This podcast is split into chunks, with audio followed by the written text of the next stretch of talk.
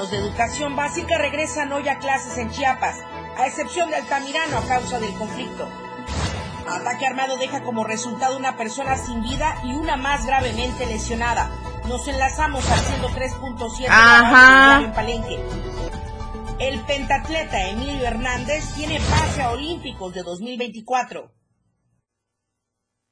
Estamos a diario contigo.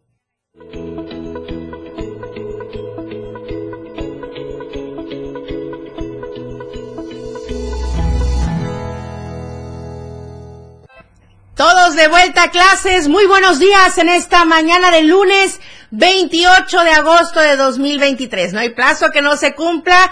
Bienvenidos todos a la transmisión de AM Diario. Muchísimas gracias por acompañarnos. Ahora sí, desde el auto, dejar a los chiquillos a clases. Iniciando este ciclo escolar 2023-2024 de camino al trabajo, desde casa, desde donde usted se encuentre, por supuesto, aquí en Tuxtla Gutiérrez, en la Torre Digital, en el 97.7 de FM, la radio del diario, y también desde Palenque, a través del 103.7. Además de las redes sociales, donde le invito a que nos comente y nos comparta con el hashtag regreso a clases. Es el tema prioritario del día de hoy, porque además, Venimos con nuevos libros de texto a las aulas, por lo menos en educación básica. Entonces, justo hace unos instantes yo estuve eh, muy cerca de la torre digital en una secundaria, en una ESTI, y eh, pues ahí nos comentaban los padres de familia que todavía no tienen los libros de texto. Vamos a estar hablando poco a poco de este tema durante esta transmisión. Pero primero, las temperaturas. Diario TV Multimedia.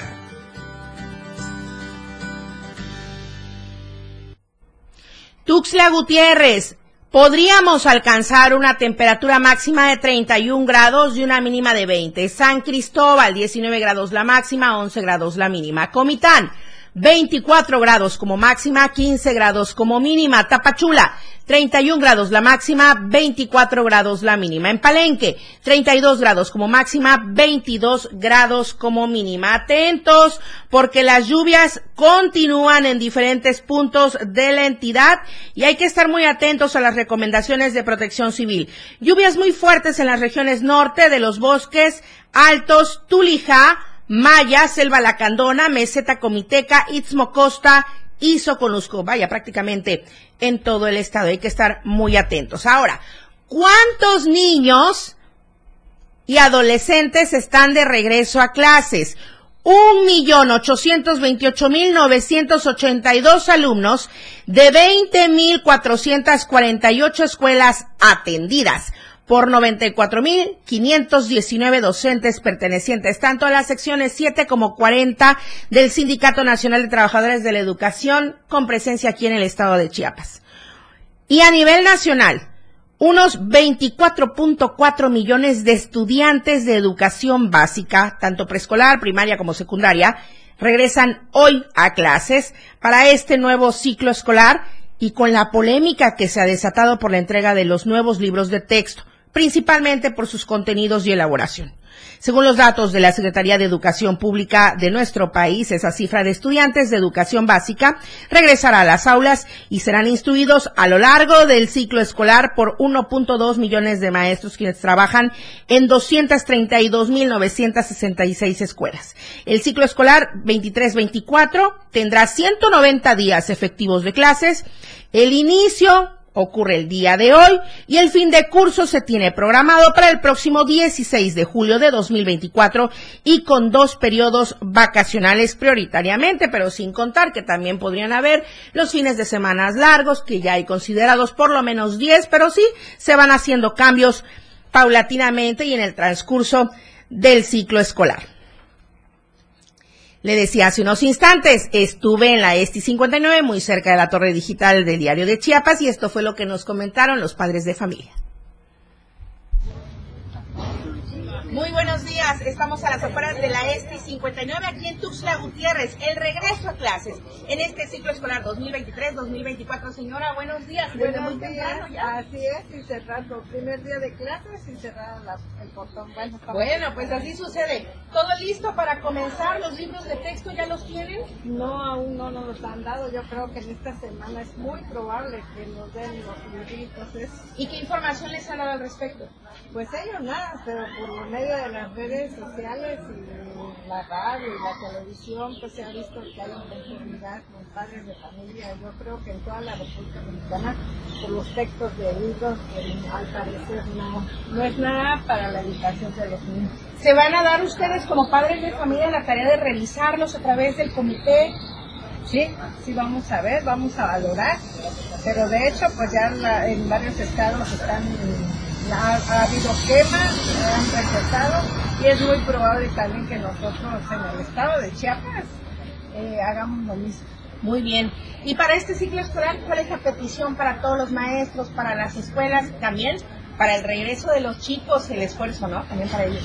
Sí, pues para en sí la, valorar la educación, que no se nos olvide que el tiempo viene en casa, en casa, y también los profesores con la ayuda de ellos tenemos que apoyarnos, somos una familia, para que así los niños día a día crezcan y los valores sean el, éxito del mañana, ¿no? La educación. Muy bien, regálenos por favor su nombre para nuestra audiencia. hola, buen día, me llamo Consuelo Guillén Mendoza, soy este, tutora de mi nieta, Estefanía Casanova Muchísimas gracias. Buen Muy buenos días y éxito en el primer día de gracias. todo el ciclo escolar. Gracias. Regresamos bueno, y mi compañera Carla Nazar también está a las afueras de un centro educativo. Carlita, ¿dónde te encuentras? Muy buenos días, iniciamos las clases. Muy buenos días, Lucero. Un gusto saludar a toda tu audiencia. Exactamente me encuentro aquí en la capital chiapaneca, entre la sexta y séptima poniente, sobre la tercera sur. Y bueno, pues viendo justo cómo se vive este regreso a clases, ya los pequeños, las pequeñas entusiasmadas y bueno, pues sobre todo los papás ya también cumpliendo con todos los requerimientos, vemos cómo ingresan con todo su material y con todos los útiles listos para comenzar este nuevo ciclo de clases. Qué bueno, ya todos llegando a, en punto o corriendo con la entrada, Carlita. Fíjate que hay muchos que están corriendo y muchos otros que sí se pusieron las pilas, se levantaron muy temprano, otros apenas, bueno, pues están viendo que van ingresando justamente uniforme nuevo, zapatos, ilusiones, útiles y bueno, todo el material que necesitan. El tráfico, ¿qué tal, Carla? Porque sí, en primer día de clases es más intenso. Fíjate que el tráfico bastante, bastante intenso en varios puntos de la capital. Yo te puedo decir que ya durante esta mañana apenas son las 8, pero mira, ya recorrí varios puntos de la capital chiapaneca y en el libramiento norte, en varios puntos hay tráfico intenso, entonces pues lo primordial como siempre es la recomendación de que salgan con tiempo, es primer día de clases esta semana, me imagino que va a estar así de intenso. Y bueno pues nada, con mucho entusiasmo este regreso a clases, Lucero. Ok, Carlita, muchísimas gracias. Muy buenos días y el mejor de los éxitos para todos en el regreso a clases, tanto para los alumnos como los maestros, por supuesto, para los padres de familia, porque aquí viene el nuevo reto. Y con este nuevo reto, también la gastadera con los útiles escolares. Nos decía mi compañero Francisco Mendoza en una información que también nos compartió en La Verdad Impresa Diario de Chiapas, que el titular de la Cámara Nacional de Comercio, Servicios y Turismo, la Canaco Servitura, aquí en Tuxtla Gutiérrez, Hugo Armando Porras, informó que durante esta temporada comercial por el regreso a clases, todos afiliados a esta Canaco Servitur reportaron un incremento en ventas del 12%. Qué bueno por todos los comerciantes. Híjole, no creo que así también para los padres de familia. Aquellas empresas que se dedican a la venta de útiles escolares, calzado y escuelas privadas fueron las que más se vieron beneficiadas debido a este regreso a clases. Invitó a todos los comercios a acercarse al organismo para participar en las diversas acciones que ponen en marcha a fin de aportar a la actividad económica de la capital y del Estado y con ello lograr construir un desarrollo y también un beneficio para los padres de familia, ¿no? Ahora nos vamos hacia Tapachula. Muy buenos días, Valeria Córdoba. Hola, Tapachula.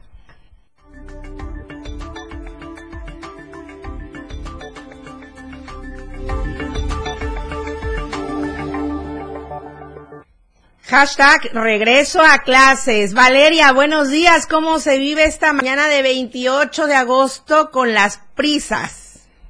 Muy buenos días, Lucero. Excelente inicio de semana para todos los que nos sintonizan y excelente inicio de clases, como ya has tocado este tema el día de hoy pues todos los chiquitos y los no tan chiquitos regresan a las aulas. Y bueno, pues Tapachula no es la excepción. Te quiero comentar en este sentido que algunas escuelas no iniciaron clases, como es el caso de la escuela preparatoria número uno, el cual, la cual pospuso su inicio de clases, ya que el día de hoy también se celebra la conmemoración de San Agustín, el santo patrono de aquí de Tapachula, y bueno, pues por motivo de esta festividad pospusieron el inicio a clases. Así también, eh, por trabajos de rehabilitación, no habrá inicio de clases, bueno, no habrá clases presenciales en la escuela Teodomiro Palacios, ya que los directivos y maestros han acordado trabajar de manera virtual.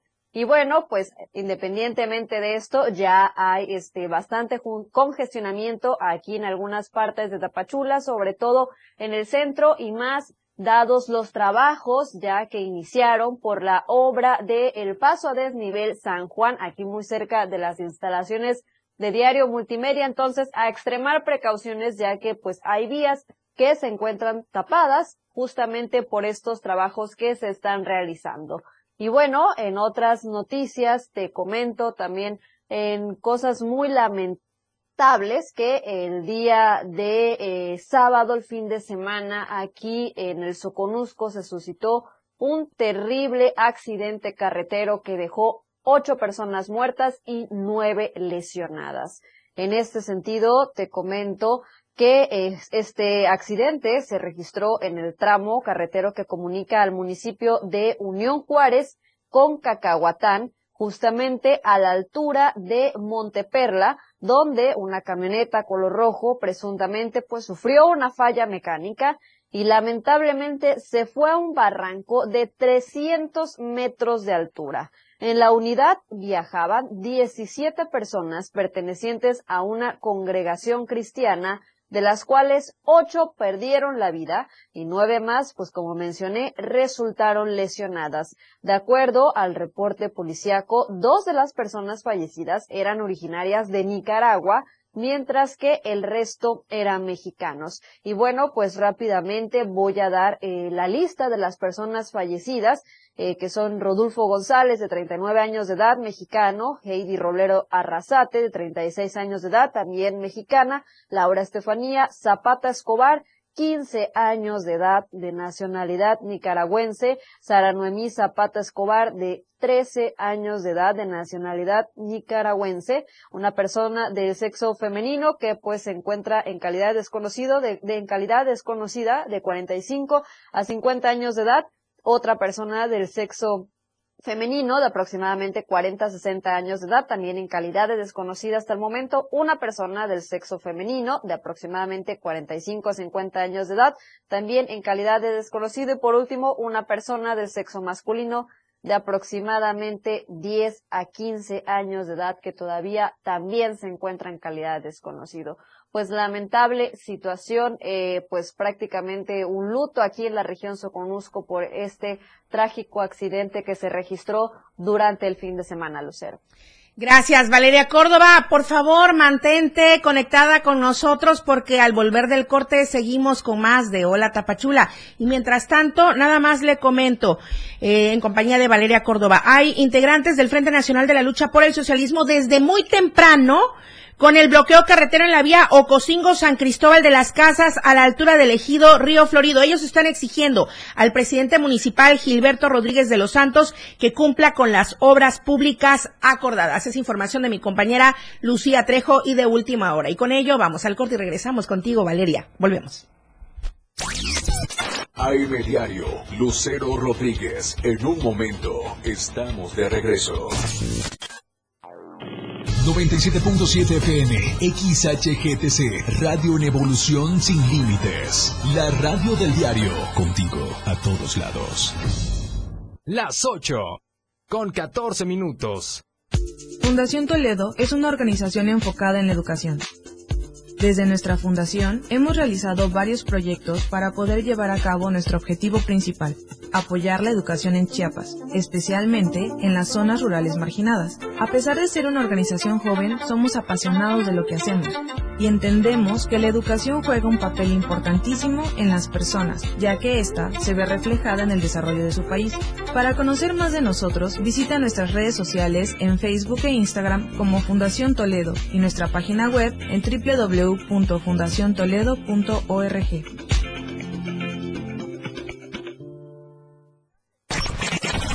Explorando a diario, conociendo Chiapas.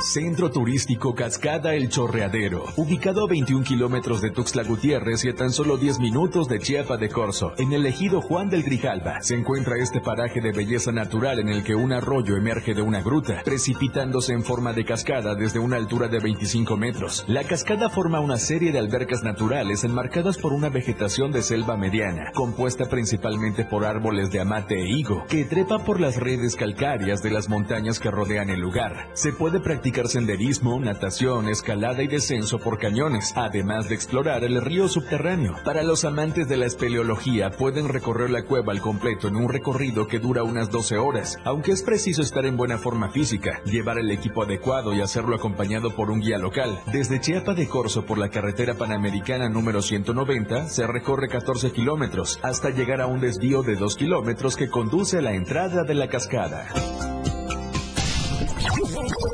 Explorando a diario, conociendo Chiapas, muchas rutas por descubrir. La radio del diario 97.7 FM, contigo a todos lados ha llegado con gran velocidad, demostrando el poderío de sus máquinas, conducido por grandes pilotos.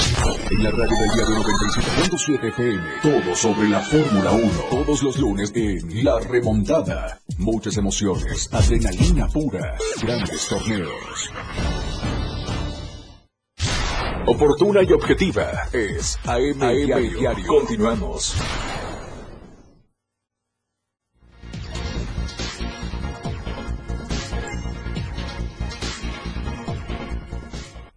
Estamos de vuelta en AM Diario. El hashtag del día de hoy es regreso a clases. Y ahora también regreso con Valeria Córdoba. Seguimos. Hola Tapachula. Valeria, adelante con más información. Claro que sí, muchas gracias, Lucero. Nada más rápidamente también comentar eh, sobre los bloqueos carreteros, pues también aquí en el Soconusco, desde muy tempranas horas, ya empezó el bloqueo que se tenía anunciado para el día de hoy por parte de transportistas aproximadamente a las 7.30 de la mañana eh, inició sobre el tramo Huixla-Tapachula, eh, justamente para ser más exactos, a la altura del crucero de oro perteneciente al municipio de Tuzantán. Hay algunos eh, taxis y combis de estas rutas foráneas que van de Tapachula hacia otros municipios, pues ya se encuentran en paro, así que también a todas las personas que nos están sintonizando, pues a extremar precauciones. Y en otras noticias, ya para terminar esta sección, eh, pues buenas noticias, ahora sí. Y es que en medio pues de la crisis migratoria que todavía se vive aquí en la frontera sur de Chiapas, un grupo de personas, de ciudadanos y ciudadanas conmovidos eh, por esta situación en la que viven los migrantes, pues han decidido llevarles alimentos y bebidas para tratar de hacerles pasar un buen rato.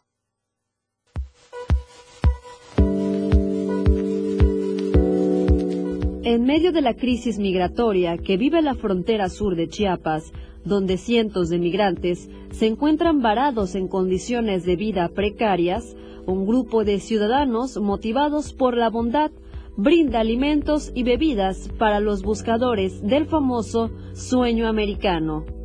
Cafecito pa'l corazoncito es el nombre del colectivo integrado por mujeres y hombres que con sonrisas reparten un poco de café a los adultos, regalan galletas a los más pequeños e incluso brindan momentos de entretenimiento a los viajeros. Iniciamos a principios de este año, fue en enero que nos se tomó pues, la iniciativa de uno de los compañeros, empezó a convocar a todos aquellos que estaban interesados en poder apoyar y realizar actividades humanitarias.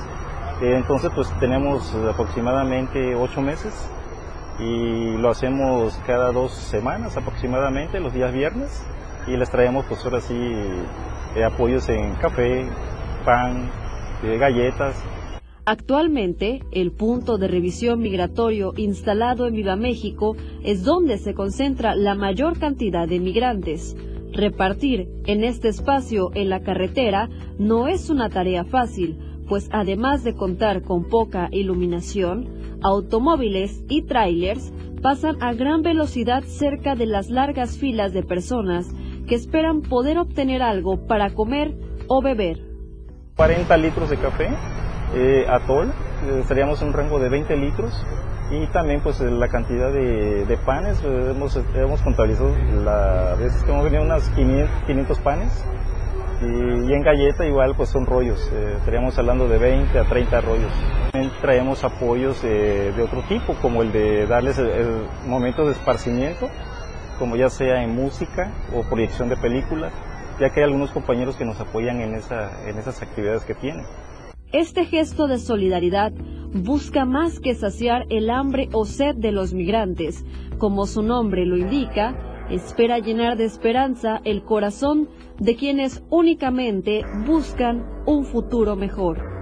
Valeria Córdoba, Diario Multimedia Soconusco.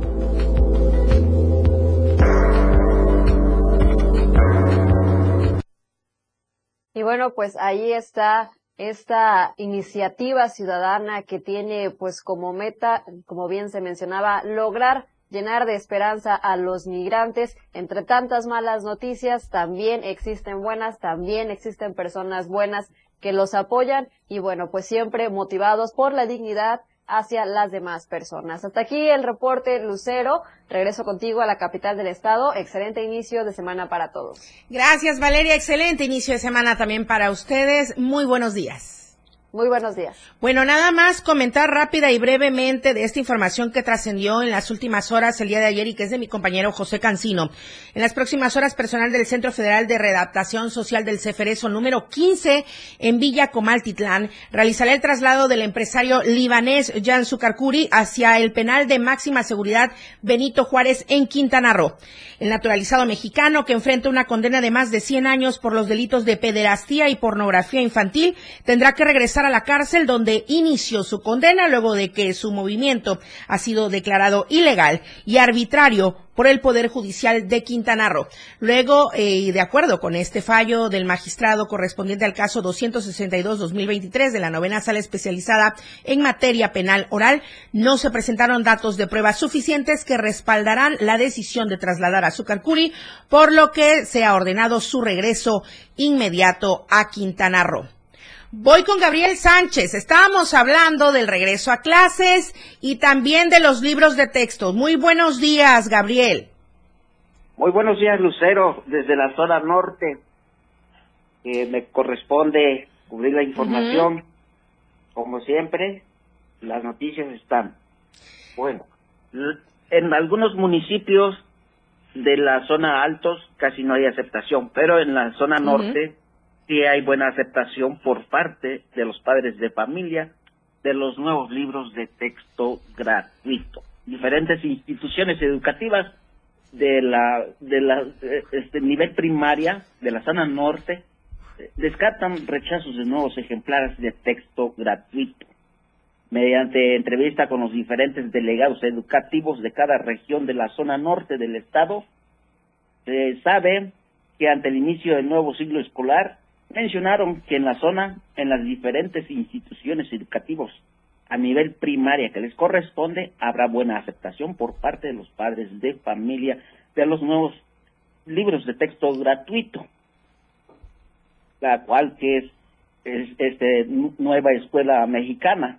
Es por ello que los niños eh, de la zona norte con alegría estarán y ya están este, llegando a las, a las aulas a las diferentes instituciones y van a gozar de las nuevas ilustraciones del nuevo libro de texto gratuito que, que este, tiene los diferentes ejemplares. Mi reporte desde la zona norte, Lucero. Muchísimas gracias, Gabriel Sánchez. Muy buenos días. Y justamente hablando de esta controversia de los libros de texto, esta polémica que se suscitó eh, y que la Secretaría de Educación ya informó que se distribuirá para este nuevo ciclo escolar que justamente comienza el día de hoy. Hasta hace unos días en ocho estados del país, Aguascalientes, Chihuahua, Coahuila, Guanajuato, Jalisco, Nuevo León, Querétaro y Yucatán, pues todavía habían decidido no distribuir los libros de texto gratuitos, esto hasta que se resolviera el amparo interpuesto sobre el asunto. Eh, de esto después también de que la Suprema Corte de Justicia de la Nación admitiera algunas controversias presentadas por los gobiernos de Chihuahua y Coahuila para los nuevos materiales educativos y un amparo definitivo concedido por una juez federal a la Unión Nacional de Padres de Familia. Antes de la polémica, la SEP dijo que distribuiría casi 100 millones de nuevos libros de texto gratuitos a los almacenes regionales de los 32 estados del país. Maestros adheridos a la Asamblea Estatal Democrática de la sección 40 de la Coordinadora Nacional de los Trabajadores de la Educación informaron, con presencia aquí en Chiapas, ¿eh? informaron que sí desean trabajar con los libros de texto de la Secretaría de Educación contemplados en el nuevo modelo educativo de la nueva escuela mexicana. Sin embargo, estos todavía no han sido recibidos en todos los puntos y ya yo platicaba hace unos instantes con padres de familia, hace unos instantes antes de entrar al aire y sí, efectivamente, en algunos centros educativos todavía esperan que todo vaya fluyendo durante este inicio de semana. Y hablando de todo esto, precisamente, comentarle lo que dijo el presidente Andrés Manuel López Obrador en las últimas horas. Advirtió que pese a los amparos interpuestos por gobiernos de oposición a la distribución de libros de texto gratuitos, los volúmenes serán entregados a los alumnos de escuelas públicas. Desde Ayutla Guerrero, el presidente puntualizó que los amparos han sido impulsados, además, por parte de los grupos de poder que se sienten lastimados por el contenido de los libros. Es la impresión del presidente y, bueno, también dijo que estarán quieran o no quieran estos libros de texto. La educación pública es un derecho del pueblo, dijo. La educación, como la salud, no es un privilegio, es un derecho de nuestro pueblo y así lo sentenció. En todas ya van a estar los libros de primaria, libros de texto gratuito, lo quieran o no lo quieran. Ahí está. Vamos al corte comercial porque sí, comenzaron las clases, pero no en todo el estado de Chiapas. Hay una situación de conflicto en Altamirano y con esto regresamos. La información fresca y objetiva. AM Diario. Regresa después de la pausa. Evolución sin límites. La radio del diario.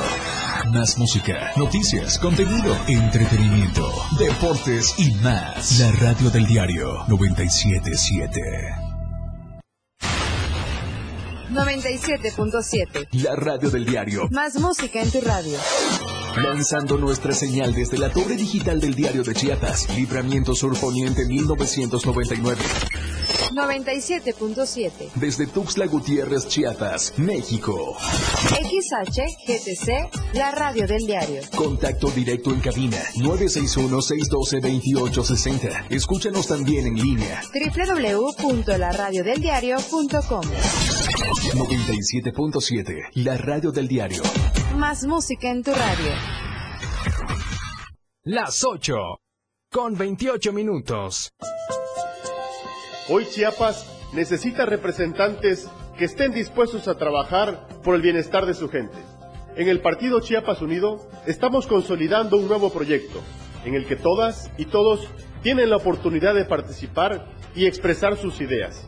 Caminemos juntos y sé parte del nuevo Chiapas Unido. Soy Conrado Cifuentes Astudillo, presidente estatal del Partido Chiapas Unido. Más unidos, más fuertes. La radio del diario, con el reporte del Servicio Meteorológico Nacional, el Clima Diario te informa. Este lunes, San Cristóbal de las Casas, tormentas eléctricas. Máxima, 19. Mínima, 12. Suchiapa, tormentas eléctricas. Máxima, 29. Mínima, 22. San Fernando, tormentas eléctricas. Máxima, 27. Mínima, 19. Berriozábal, tormentas eléctricas. Máxima, 27. Mínima, 19. Chiapa de Corzo, tormentas eléctricas. Máxima, 31. Mínima, 22. Tuxtla Gutiérrez, tormentas eléctricas. Máxima, 29. Mínima, 21. El Clima Diario te informó. Ante la presencia de lluvias y huracanes, evita cruzar cauces de ríos, arroyos y caminos inundados. Evita acercarte a corrientes de agua. Aléjate de lugares donde puedan ocurrir deslaves. Si no es necesario salir de casa, evítalo. No arriesgues tu vida y la de los tuyos. Disfruta de muy buena música, lo más trendy en redes sociales, la info sobre tus artistas favoritos y todo lo que debes saber para estar al día con la mejor actitud. Top Music por Moisés Galindo, de lunes a viernes de 5 a 6 de la tarde por la radio del diario 97.7 con lo más top a todos lados.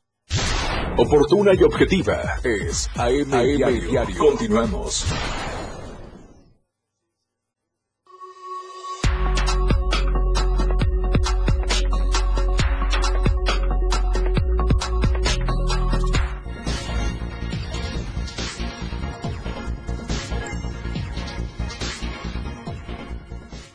Seguimos con el hashtag regreso a clases, no así en Altamirano, por conflictos armados. Muy buenos días, soy Di Rodríguez. ¿Qué está pasando en esta zona del estado?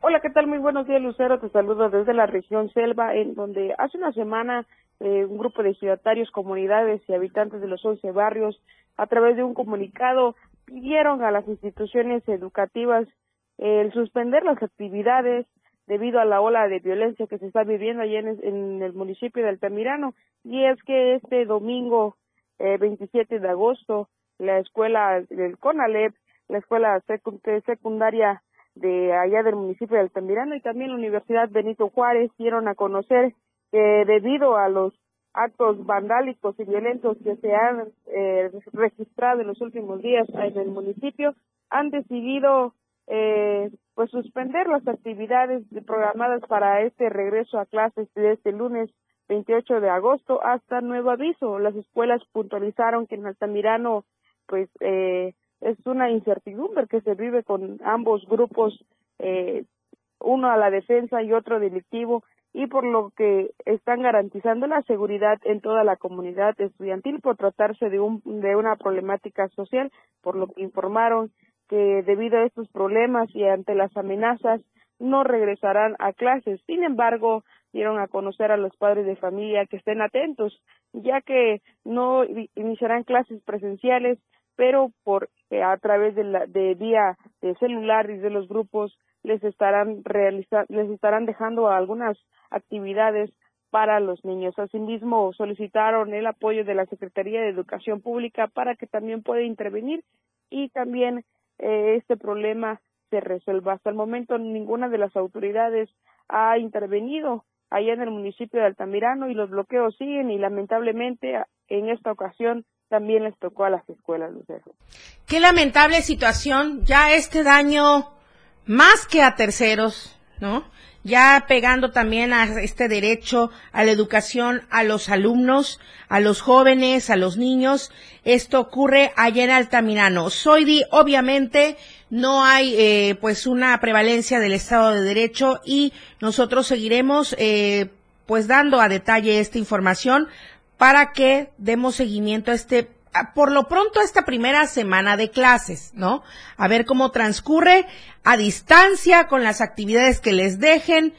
Eh, ay, de verdad, es muy lamentable que parece que allá la pandemia no se terminó, pero esta es por la incidencia delictiva. Soy algo que desees agregar de esta situación, sobre todo los padres de familia, que es lo que están comentando. Bueno, déjame comentarte que hasta el momento los padres de familia pues están molestos con, con los ejidatarios y con las comunidades y habitantes de los 11 barrios, ya que el problema continúa, el bloqueo continúa. Y tampoco algunos docentes que viajaron desde largas distancias hasta Altamirano tampoco los dejaron ingresar. Y es que la problemática que se vive hasta el momento no hay mesa de negociación y es importante también que pueda intervenir la Secretaría de Educación Pública para tratar de dialogar ya que las escuelas no tienen nada que ver y no deberían ser rehén de este problema que existe en el municipio de Altamirano. Y justamente los bloqueos y boteos que se dan en toda esta zona del estado y que afectan la economía, Soidi. Así es, efectivamente, la economía se ve afectada eh, por los eh, sinfines de bloqueos que hay en Oxuc, en el río Florido y en el municipio de Altamirano, ya que la canasta básica ha incrementado en la región y algunos productos ya están dejando eh, pues de, de llegar hasta el municipio de Cocingo, Chilón y Ajalón, por lo que también se pide la colaboración de las autoridades correspondientes para que pongan en orden eh, la, vialidad y den derecho al libre tránsito para que los eh, los camiones también puedan llegar a surtir mercancía en Ocosingo, ya que por cada eh, bloqueo boteo les cobran entre 200 a 400 pesos y en los boteos pues, específicamente en el río Florido es donde algunos se han aprovechado de los los camiones de, de empresas privadas para incendiarlos, por lo que ellos temen viajar cuando existe este tipo de problemas en la región. No, pues claro, ¿quién no va a temer por su vida? por su integridad ante este tipo de situaciones. Soy Di Rodríguez. Muchísimas gracias. Muy buenos días. Buen inicio de semana. ¿Qué dijeron? ¿No hay deportes? Claro que sí. Gracias por la espera. Mil disculpas, Jorge Mazariegos. Ahora sí, los deportes en AM Diario. La escena global del deporte con Jorge Mazariegos.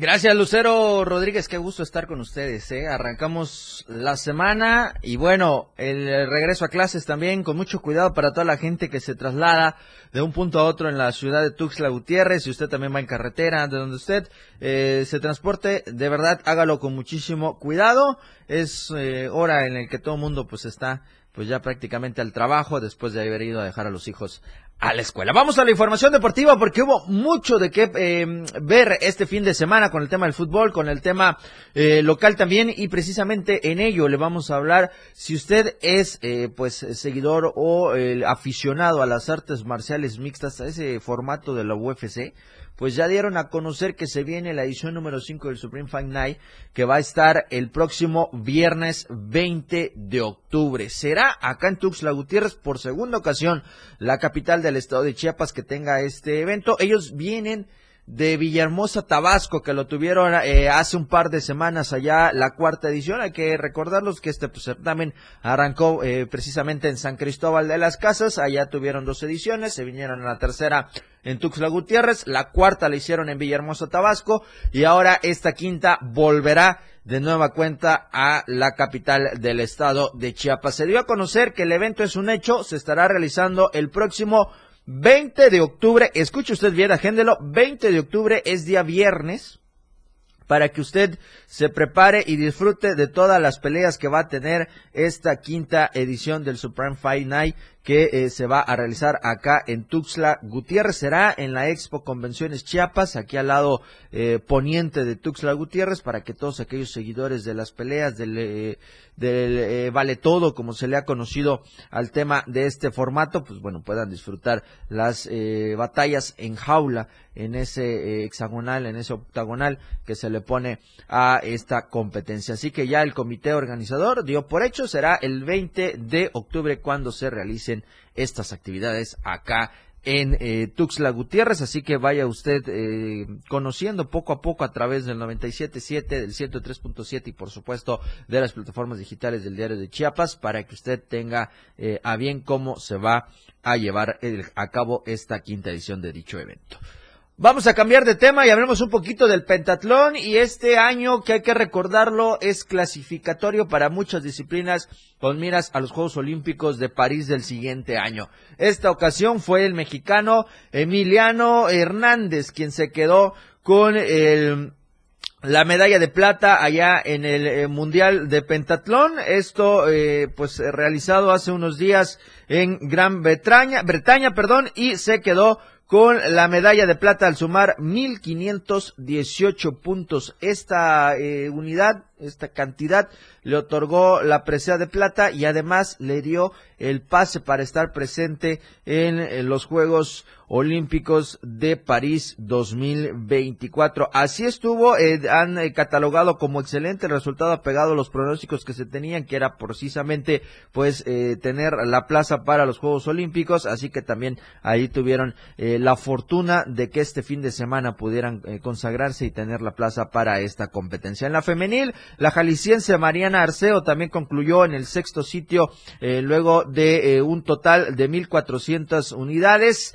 Eh, tras sumar 234 puntos en esgrima, 293 en equitación, 274 en natación y 600 un eh, puntos en el Larsen Room. Antes eh, la mexicana había cosechado una medalla de bronce en los relevos femeniles al lado de Mayan Olivier, así que eh, todavía hay actividades en este Campeonato Mundial de Pentatlón. Hoy lunes se llevan a cabo las finales de relevos mixtos en el certamen del Orbe, así que con esto se concluirán también las actividades del Campeonato Mundial de BAT 2023 celebrándose allá en Gran Bretaña, así que ahí estuvieron todas las acciones de este certamen. Hablemos también de la Liga MX porque hubo actividad este fin de semana con el arranque de la jornada número 6. Sorpresas, ¿eh? Primero en CU y después en el BBVA Vancouver. Vaya lo que hizo el Cruz Azul. Mejor se hubiera quedado el Cruz Azul a jugar por ese tercer lugar en la League's Cup.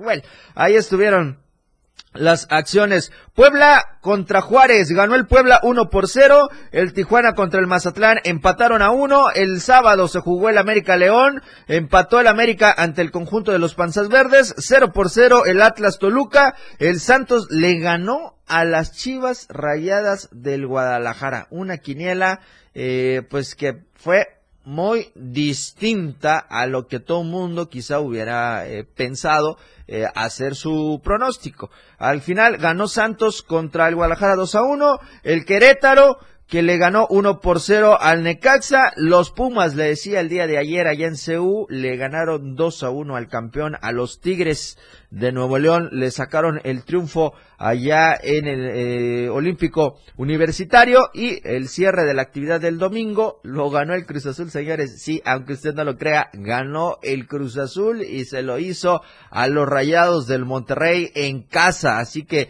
en el Gigante de Acero cayó la pandilla 2 a 1 ante el equipo cementero. Hoy el último partido de la jornada 6, Pachuca recibiendo en el Estadio Hidalgo al Atlético de San Luis. Bueno, vamos a ver qué tal este juego. Todo el mundo pues va inclinadito al eh, conjunto del San Luis por el buen manejo que han tenido hasta el momento con la escuadra de San Luis Potosí pero vamos a ver qué presenta también el equipo de el Atlas. Así van a estar las actividades. A mitad de semana hay eh, más acciones. Eh, se va a jugar el Toluca Monterrey que está pendiente, el Querétaro Atlas, el Tigre Santos y el viernes que ya es primero de septiembre en el mes patrio, pues ya estarán arrancando las actividades de la jornada 7 abusados porque se viene el clásico joven Cruz Azul enfrentándose al conjunto del América. Así que ahí está el eh, tema del fútbol mexicano. Yo quiero recordarles que a las 12 del día nos puede escuchar a través del 97.7 de FM, la radio del diario aquí en Tuxtla Gutiérrez y nos enlazamos también con el 103.7 de FM allá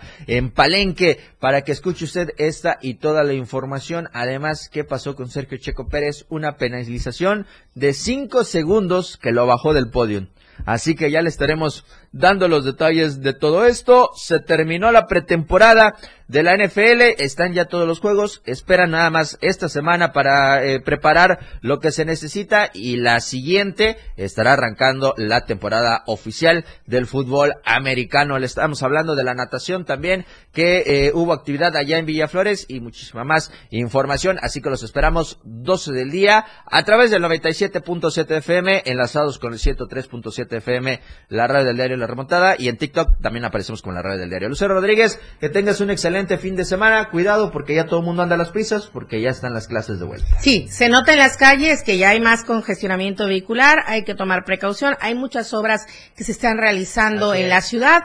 Tome el tiempo necesario para llegar a donde deba en este inicio de clases y todos los días. Así es. Y todos los días. Así que estará eh, con mucha precaución toda la ciudadanía, los del transporte público también, señores, el llamado, utilicen los puentes peatonales como debe de ser, no para que les dé sombrita y bueno, ya al final de cuentas la responsabilidad principal es de ustedes. Gracias, Jorge Mazariegos. Muy buenos días, buen inicio de semana y volvemos después del corte con más información. La información fresca y objetiva. AM Diario regresa después de la pausa.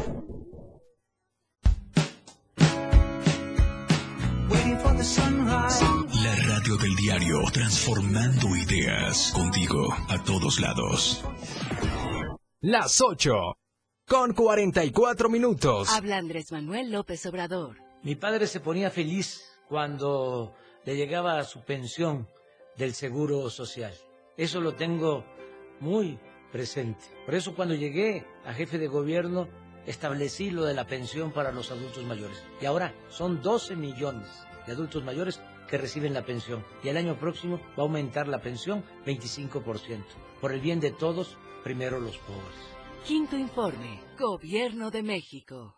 Habla Andrés Manuel López Obrador. Está creciendo la economía, estamos generando muchos empleos porque se echó a andar la industria de la construcción y además aumentó al doble la inversión pública. En 2018, 500 mil millones de pesos. Este año, un billón para construir trenes, puertos, aeropuertos, carreteras, presas, 100 mil hectáreas de riego por el bien de todos, primero los pobres. Quinto informe, Gobierno de México. Entrevistas, invitados, música y mucho cotorreo. El show del patrón. Escúchalo de lunes a viernes de 4 a 5 de la tarde. Es un completo despapalle. Pásate una tarde muy amena con El Show del Patrón. Algo fuera de serie. Por esta frecuencia, 97.7 FM, la radio del diario. Ahora las noches de lunes a jueves se disfrutan más en compañía de Moisés Jurado. Disfruta de la mejor música de ayer, hoy y siempre, en punto de las 9 de la noche en Las Inolvidables de la Radio del Diario, contigo a todos lados.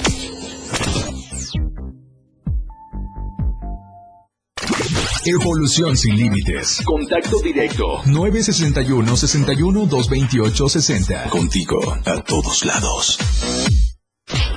Ya regresamos. AM Diario.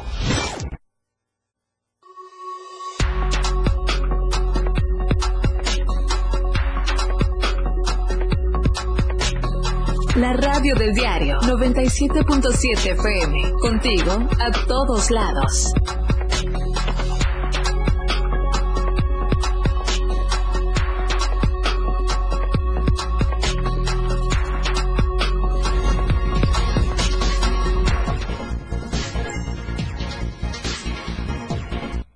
Estamos de regreso en AM Diario y aquí vamos con otro tema. Ya se tiene considerado o se tenía considerado un paro nacional del transporte. Mi compañero Ainer González dio seguimiento desde finales de la semana anterior de esta información de integrantes de la Alianza Mexicana de Organización de Transportistas, la AMOTAC, para tomar y bloquear la carretera panamericana, vialidad que abarca los municipios de Tapachula, Huehuetán, Huixla, Villa Comatitlán, Escuintla, Cacoyagua, Capetagua, Mapastepec, Pijijiapan, Tonalá y Tuxtla Gutiérrez. Esto debido a la falta de respuesta y atención a demandas sobre la problemática que vive el transporte mexicano en las modalidades de carga, turismo y pasaje. Eso es lo que se dijo. Van a hacer movilización a nuestros compañeros que nosotros estábamos tratando de evitar cierres de carreteras. Hay, hay compañeros que nos dicen que no nos van a hacer caso, que van a cerrar vialidades. Eh, el servidor de ustedes les ha pedido que si lo van a hacer, que lo hagan de manera intermitente para que no afecten la tercera. Eh, en promedio estamos calculando que unos eh, 5.000 eh, vehículos participen en el interior eh, del estado quiero decirles que Tuxtla Gutiérrez no va a participar en la movilización porque están amenazados los compañeros. Pero ya se reculó aparentemente. Hola Palenque, qué gusto saludarte, Cristian Castro, en el 103.7 de FM, allá en la zona norte del estado. ¿Qué pasó con esta movilización por lo pronto en esta región de la entidad? ¿Qué tal, Lucero? Muy buenos días. Un saludo a todo el auditorio para comentarte que la dirigencia nacional de la Alianza Mexicana de Organización de Transportistas AC, mejor conocida como la AMOTAC, dio a conocer que llegaron a un acuerdo con el gobierno federal, por lo cual anunciaron la suspensión de la movilización a nivel nacional que tenían prevista que se realizara el día 29 y 30 de agosto. Mariano Aguilar, el líder regional de la MOTAC, en conferencia de prensa señaló que la alianza logró que se quitara el pago por uso de las eh, rampas de emergencia en todas las carreteras del país, así como también se atenderán los temas de las altas en el cobro de las carreteras, eh, de las casetas de peaje, perdón, y en el tema de seguridad se establecerán mesas de trabajo regionales donde se planteará eh, toda la problemática existente y que éstas puedan dar resultados en beneficio de la seguridad de los transportistas. Es importante mencionar que estas mesas de trabajo tienen un plazo de tres meses para que puedan dar una solución en estos dos puntos específicos. Eh, por último, el líder de la MOTAC en la región agradeció al gobierno federal por la disposición que ha mostrado al diálogo abierto con la organización, así como a todos sus agremiados por estar siempre prestos al llamado que se les hace ante cualquier movimiento que sea eh, siempre en beneficio del sector transportista afiliado a la AMOTAC. Así que, por lo pronto, este paro a nivel nacional que estaba previsto para los días 29 y 30 de agosto ha quedado cancelado aquí en la región. Cancelado entonces el paro considerado para mañana martes y pasado mañana miércoles. De hecho, vamos a complementar esta información tuya, Cristian, con Adavet Morales ahí en la meseta Comiteca. Pero antes de ir con ella, eh, hay otra información bastante relevante y que nuevamente nos deja con las alertas, sobre todo en materia de inseguridad. ¿Qué es lo que sucedió con este ataque armado allá en Palenque? Así es, luego de que pues habíamos tenido tranquilidad aquí en el municipio, eh, regresaron las ejecuciones y es que una persona sin vida y una más gravemente herida fue el saldo de un ataque armado que se registró sobre la calle Primera Poniente entre las avenidas Manuel Velasco Suárez y Reforma, esto en el interior de una pastelería de nombre La Cúspide, ubicada aquí en el corazón de este pueblo mágico de Palenque. De acuerdo con los hechos, dos presuntos sicarios a bordo de una motocicleta llegaron al establecimiento y sin decir palabra alguna, abrieron fuego sobre dos masculinos de oficio pasteleros, los cuales recibieron impactos de arma de fuego en diferentes partes del cuerpo. Uno de ellos, quien respondía al nombre de Alfredo Arcos Méndez, o como lo conocían, el Chelito, perdió la vida en el lugar, y el otro, quien respondía, o responde, perdón, al nombre de Marcos Díaz Hernández, fue atendido por paramédicos de protección civil y trasladado al Hospital General de Palenque, donde su estado de salud eh, continúa siendo algo grave.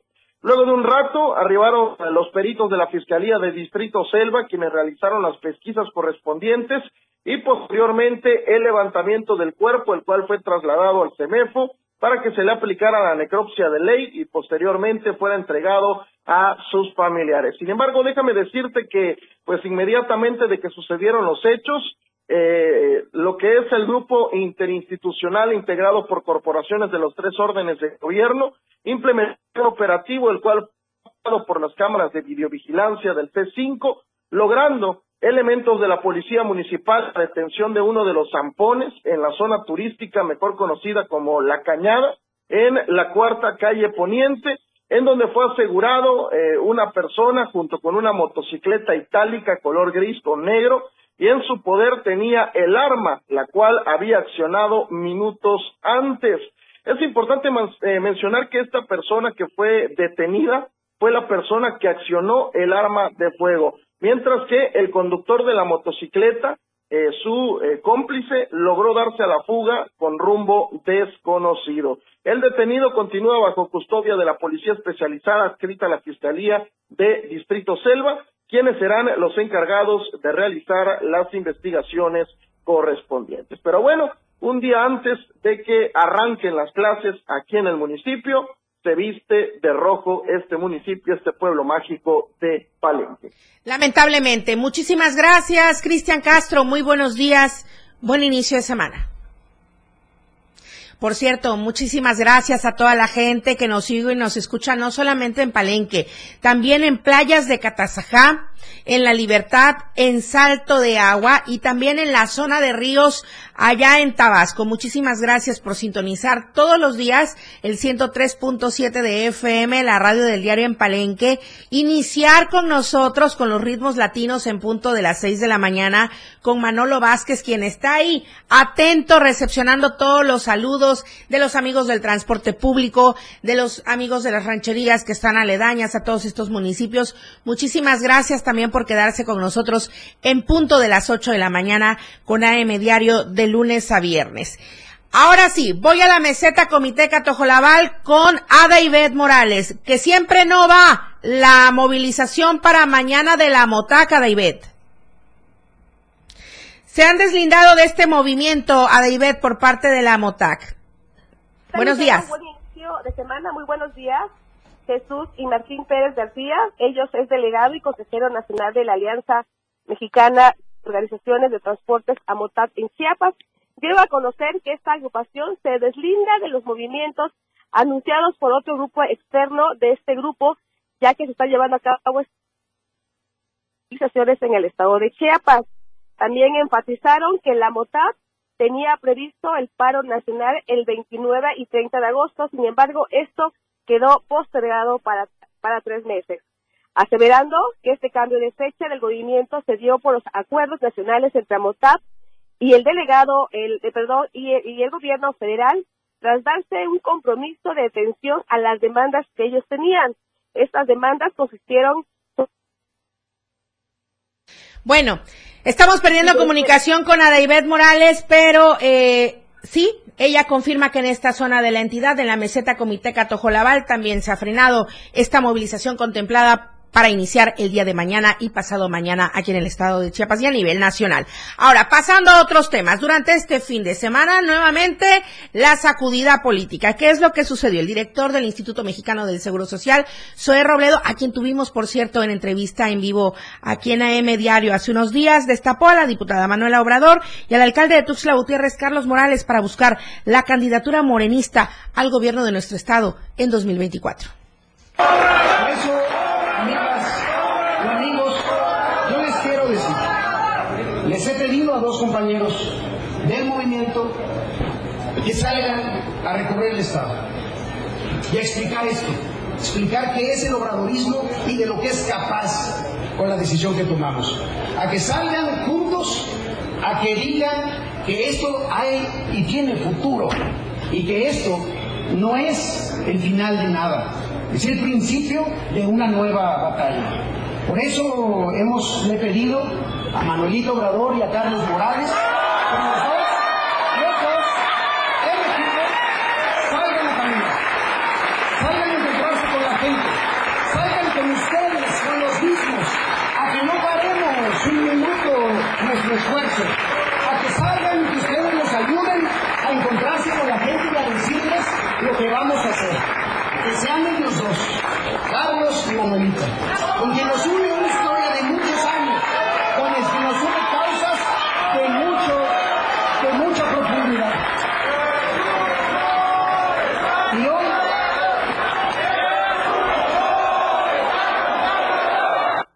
Por cierto que este domingo se llevó a cabo la cuarta consulta sobre el proyecto de Nación 2024-2030 del Partido Movimiento de Regeneración Nacional de Morena, pues en los 13 distritos federales que conforman el estado de Chiapas. Es información de Francisco Mendoza que seguramente usted encontrará completa en breve en nuestros contenidos digitales. Voy contigo, Luis Carlos Silva. Buenos días.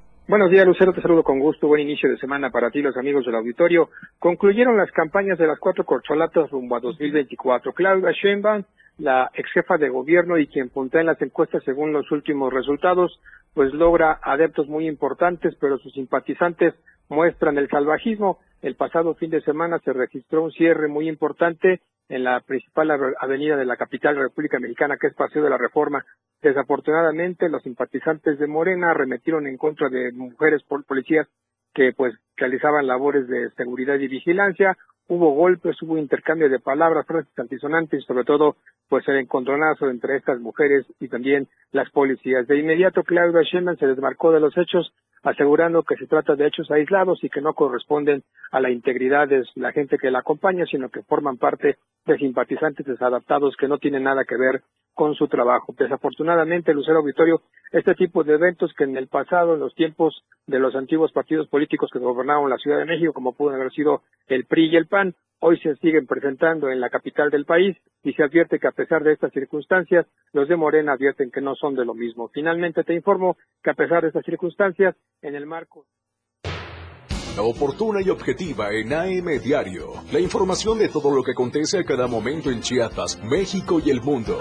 Te lo informa Lucero Rodríguez. De lunes a viernes de 8 a 9 de la mañana. Escúchanos en nuestra próxima emisión por esta frecuencia. 977 FM, la radio del diario.